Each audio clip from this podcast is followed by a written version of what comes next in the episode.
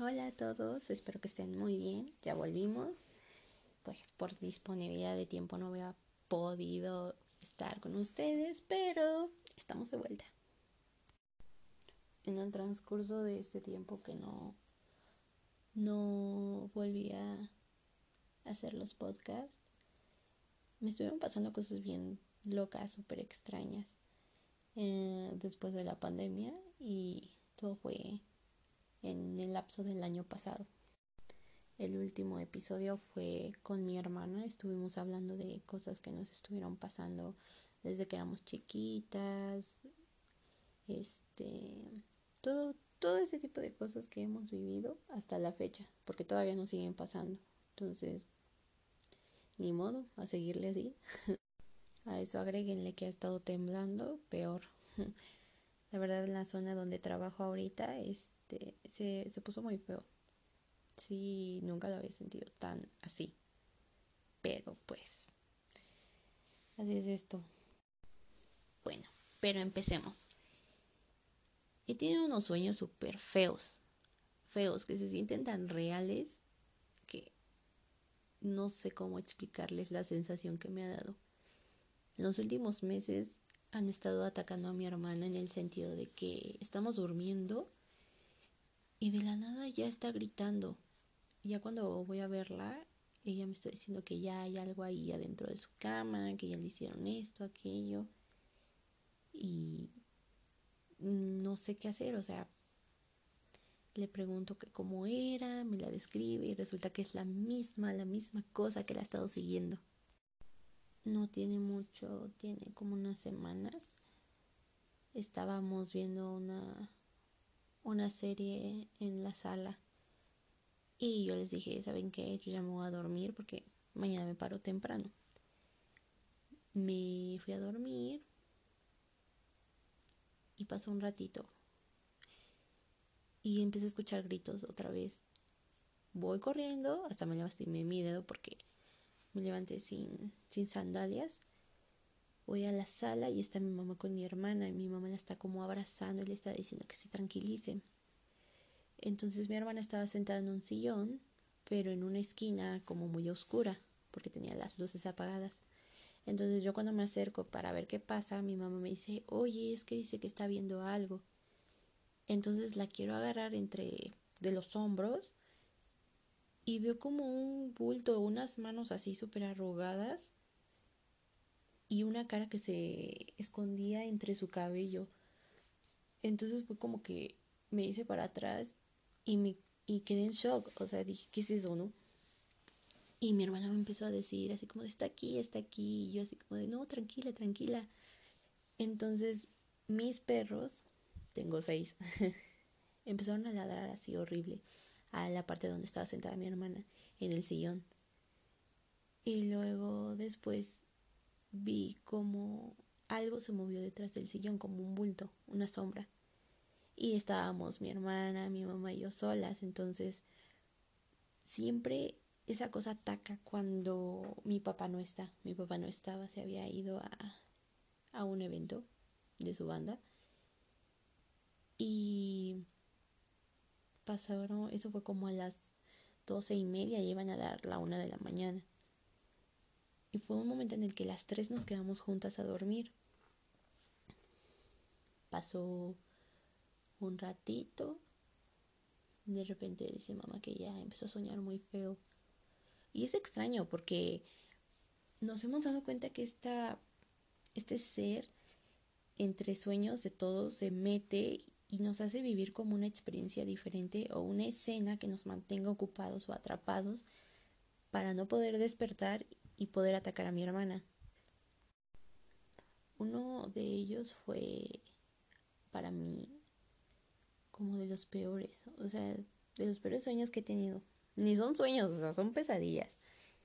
Estaba yo acostada y entre sueños sentía como si la cama respirara, o sea, como que si estuviera sobre algo que respira y se siente la sensación de cuando inhala y exhala, ¿no? De esas veces de cuando pones tu cabecita en la pancita de un perro y sientes cómo está así, literal. Entonces, pues sentí esa sensación. Yo decía, no, está temblando. Y me despertaba y decía, no, todo está tranquilo. Me volví a dormir. Entonces yo soñaba que algo rascaba la cama, como si algo se quisiera salir dentro del colchón. Como que querían salirse. Y yo, y yo así como de, ay, ¿por qué tengo esta sensación? No me gusta sugestionarme, siempre trato de buscar un lado lógico porque ya sé diferenciar cuando hay algo aquí adentro de mi cuarto a cuando estoy soñando porque cené o vi una película, no sé, o me quedé con la idea de algo y me empiezo a sugestionar. Entonces dije, no, tranquila, no es real, duérmete. En la pesadilla iba caminando en una iglesia. Recalco que era antigua, se veía podridísima. Lo que eran las sillas, este, las paredes, todo se veía como muy ya desgastado, sucio, como si ya nadie estuviera ahí ya abandonado. Y luego empezaba a ver mucha gente y niños, o sea, todos estaban tomando como misa, pero estaba lleno el lugar. Y, obviamente había como una persona dando la misa, ¿no? Y tenía ahí a, sus, a los niños que le ayudan, todo, ¿no? Pero esta gente se veía como de la época de uff, o sea, su ropa, todo se veía muy, muy antiguo. Y uno de los niños se me acerca y me dice, vamos a recibir la hostia. Y yo de, ok. Y agarro y me formo. Yo, normal. Dije, es, una pesadilla, vamos a ver qué pasa, ¿no? En lugar de despertarme, vamos a ver qué pedo. Y eh, la hostia la está dando un niño y me dice, no, tú arrodíllate. Y yo, ¿pero por qué? dice, no, tú arrodíllate. Me arrodillo, me la da y me dice, mastícala. Y se supone, bueno, mi abuelita y todo eso me ha dicho que no se mastica según se disuelve, yo qué sé. Y me estaba obligando a masticarla y yo así como de, mmm, ok.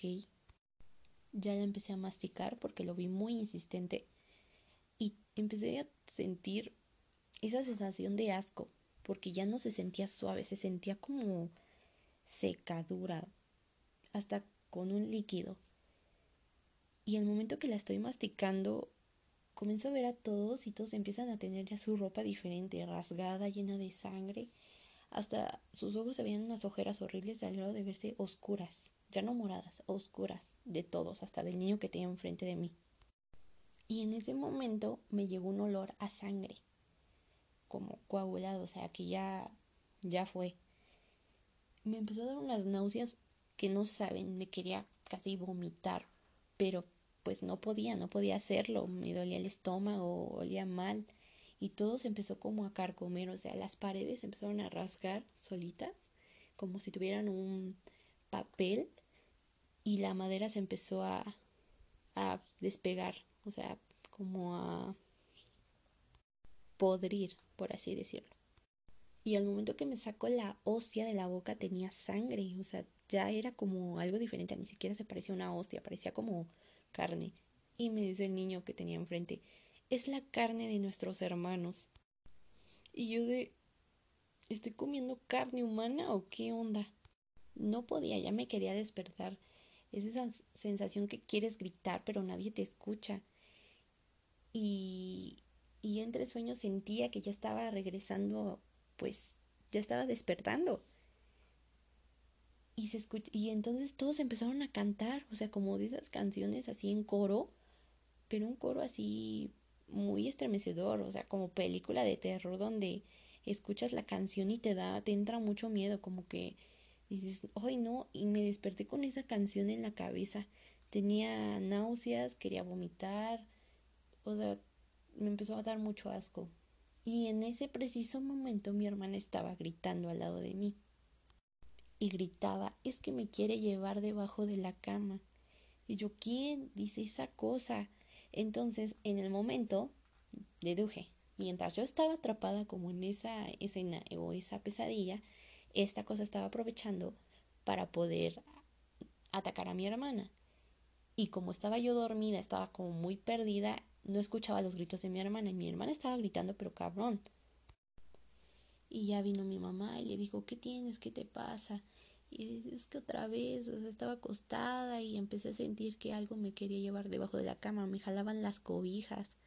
Entonces yo volteaba a ver a Paola y le decía que me ayudara, pero Paola estaba muy dormida y no podía.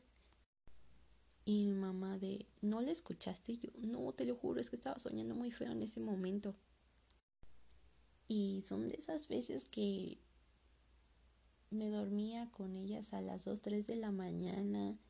Al otro día ir al trabajo súper lampareada y yo decía, oh, yo no aguanto, ya me estaba, me, me estaba consumiendo todo esto. O sea, diario, párate porque ni sé esto, ni sé aquello. O vas caminando en la calle y escuchas algo, o ves a alguien que te está mirando detenidamente, pero te percatas de que nadie más la ve o que nadie más se fija que esa persona te está viendo con una intensidad o se está riendo de ti. O sea, porque si, si la he visto y es una persona como de una complexión más o menos de unos 50. Está súper delgada, flaca, flaca, flaca, no tiene cabello, tiene unos ahí como pegados como si se le hubiera caído. Está horrible de la cara, no sé cómo describirle la cara, la verdad. Trae como un camisón blanco, pero de manga corta. Y anda descalza. O sea, los brazos se le ve que se los lastimaba, no sé. Entonces me ha pasado que voy hacia el trabajo porque luego tengo que estar a las 7 de la mañana para que nos recojan y nos lleven a la otra sucursal y me paro a las 6 de la mañana, prácticamente todavía sigue oscuro. Y cuando voy en el auto, pues veo como hay algo en la carretera o en los semáforos, volteo hacia la calle, todos van caminando en su prisa, la mochila, todos van corriendo, ¿no? Pero hay alguien, justamente alguien con esas características que está parado en la banqueta y me está viendo y me está saludando, sonriéndome. Y yo de no mami, ya déjame en paz. Y mi hermana ella a veces llora y me dice, Paola, ¿va a ser así siempre? O sea, ¿qué momento va a dejar de pasar esto? ¿Cuándo me va a dejar en paz? Y es esas veces que le hemos, se le han hecho el típico exorcismo, pero pues no es de la noche a la mañana, se le tiene que estar haciendo. O sea, puede que un día no se pueda y no sé, la ven la próxima semana y a seguir y así. Mucha gente no nos ha querido como ayudar en ese sentido. Dicen, no, es que tu hermana está pasando por una etapa que le hace imaginar cosas. O sea, si fuera su etapa de ella, no creo que nadie más le viera lo que le está pasando. O sea, todos estamos viviendo esto, toda la familia. Y no es nada de otro mundo mi hermana de repente tiene una fuerza muy, muy diferente. Y cuando le pasan estos episodios, normalmente a mí siempre es a la que golpean más, o sea, como que yo la intento abrazar para tranquilizarla, pero la última vez sí me lastimé la pierna. Entonces, al momento de correr, pues no podía correr. tenía que estar con mi pie todo ahí. Me dolía mucho, pero es más la adrenalina de estar corriendo que otra cosa. Hablando con una persona me dijo, es que ella está intentando quitar al ser más fuerte que está al lado de ella, que eres tú. En ese sentido, te, se mete en tus sueños, en tus pesadillas, en todo con tal de mantenerte ocupada con otra cosa para que ella pueda seguir en lo suyo. Pero como tú no eres tan fácil de manipular y eres más perceptible, como que se enoja, entonces por eso la agarra contra ti y siempre eres la que sale rasguñada, moreteada, o sea, todo. Y ya tenía un rato que no habíamos tenido este problema, pero de nuevo otra vez. Entonces mi hermano ahorita está tratando de distraerse, hacer cosas nuevas, el piano, todo eso. Y está bien porque mantiene su mente ocupada, entonces se le olvida. Pero hay noches que no podemos dormir, incluso se siente porque las plantas o las flores que tenemos se están muriendo. O sea, son nuevas y se empiezan a secar horriblemente. Es como todo lo que tocas, sientes esa energía mala que traes y comienza a ser diferente. Y digo, bueno, pero muchas veces eso a mí me saca de quicio porque cuando convivo con otras personas, muchos que me conocen ya saben qué onda, pero cuando empiezo a estar o entablar una relación de amistad o lo que sea con otras personas, me empiezan como a preguntar sobre cosas muy personales y yo mmm, solo les enseño un 10%. El otro 90% no tanto porque no sé cómo van a reaccionar. Y no es que me dé miedo o pena, o sea, ya es algo muy natural. Mira, yo la verdad veo fantasmas y ya me da igual lo que pienses de mí. Pero la primera impresión, cuando esa persona te cae muy bien, dices, uy, ¿qué voy a hacer? ¿Qué va a decir? Y no tiene mucho que estuve hablando con un chico. Estamos hablando como de ese tipo de cosas y me dice, oye, es que me he dado cuenta que tus pinturas son como muy extrañas, eh, no sé, publicas cosas medio acá, de terror, se ve que te gusta la brujería y así. Y yo, este, mm". y me dijo, a ver, ya dime, o sea, ¿te gusta nada más porque sí o te pasan cosas? Porque vi el link de, tu, de tus podcasts y como que sí me da curiosidad saber. Y dije, bueno, pues quieres saber, ¿no? Pues vamos a platicar. Ya le empecé a contar más o menos, no todo al 100, solo una probadita. Y me dejó de hablar. no sé si se espantó. Le dio miedo. Estábamos en plan de salir. Y me dejó de hablar. Y ya dije, ok.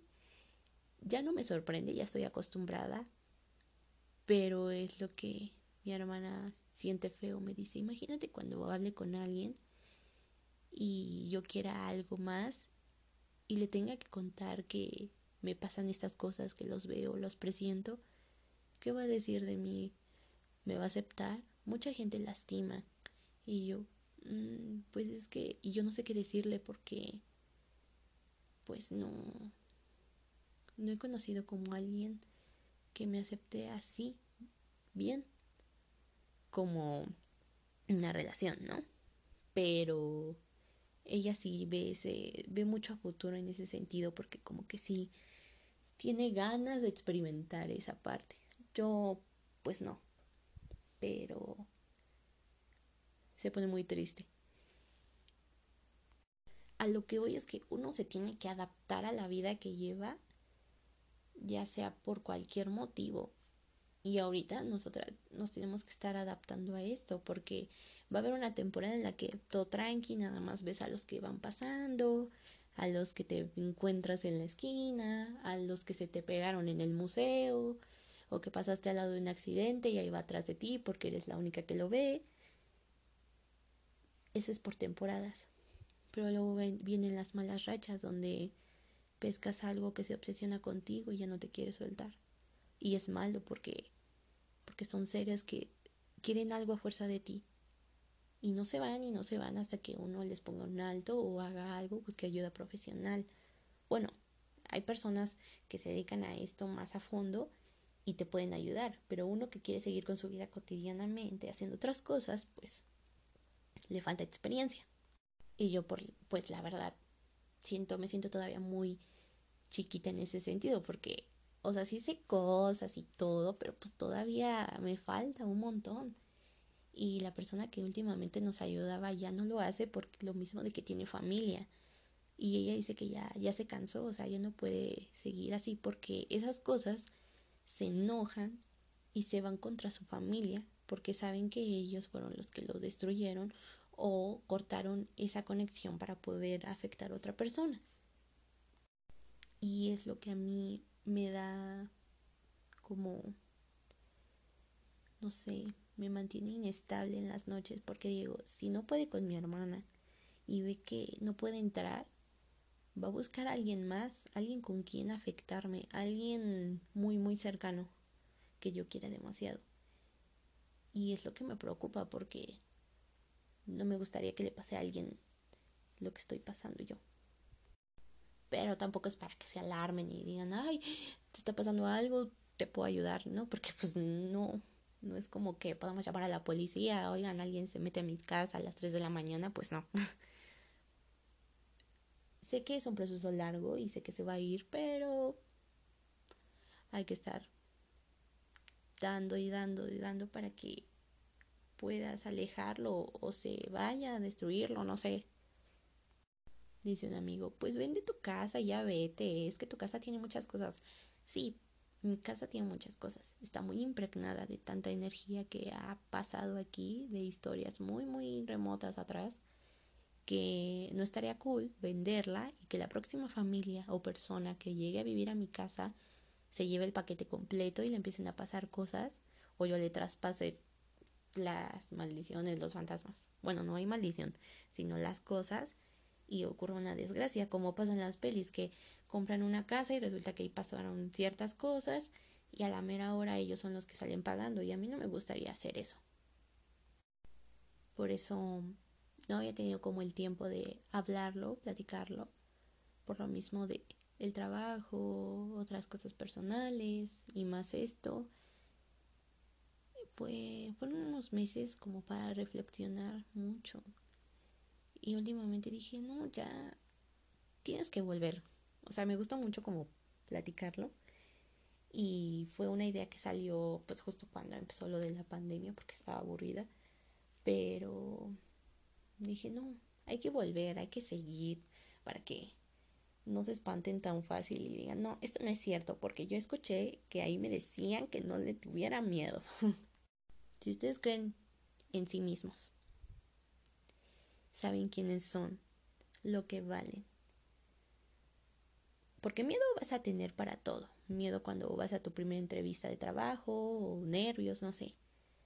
Pero si tú sabes quién eres, lo que vales, lo que haces, tienes fe en ti y no estás, no eres codependiente de nadie ni, ni, ni de ninguna deidad, tú vas a poder hacerlo. Tú puedes enfrentar todo lo que se te venga enfrente. Todo ya sea un fantasma o un ser vivo. Y si en algún momento te pasa algo como a mí, o tú también los ves, no te preocupes, en algún momento vas a ver la luz y vas a estar bien. O poco a poco lo vas a ir manejando, lo vas a controlar y ya ni siquiera los gritos que se escuchen en la madrugada o los llantos, nada te va a asustar. Ya cuando vayas caminando en la oscuridad y ves un bulto pasar o escuches que andan ahí quejándose, mira, ¿sabes qué? No tengo tiempo. Porque con el tiempo así me ha pasado. Tengo tantas cosas que hacer que digo, ay, mira, ¿sabes qué? No tengo tiempo para estarte escuchando o para que me estés molestando. Pero si apenas vas empezando, obviamente te va a dar mucho miedo.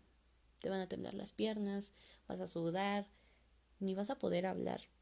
O sea, te vas a choquear demasiado pero no es nada comparado a vivir una experiencia pues en carne y hueso de que te asalten u otras cosas que hace un ser vivo. O sea, a mí me da más miedo los vivos que los muertos, la verdad. pero sí. Bueno, yo creo que sería algo bueno para empezar esto, regresando, retomando todas las historias, pues cosas que he estado reuniendo en los últimos meses para poder contárselos y lo escuchen. Así que recuerda escucharme por la noche, solo y en completo silencio. Que tengas dulces pesadillas.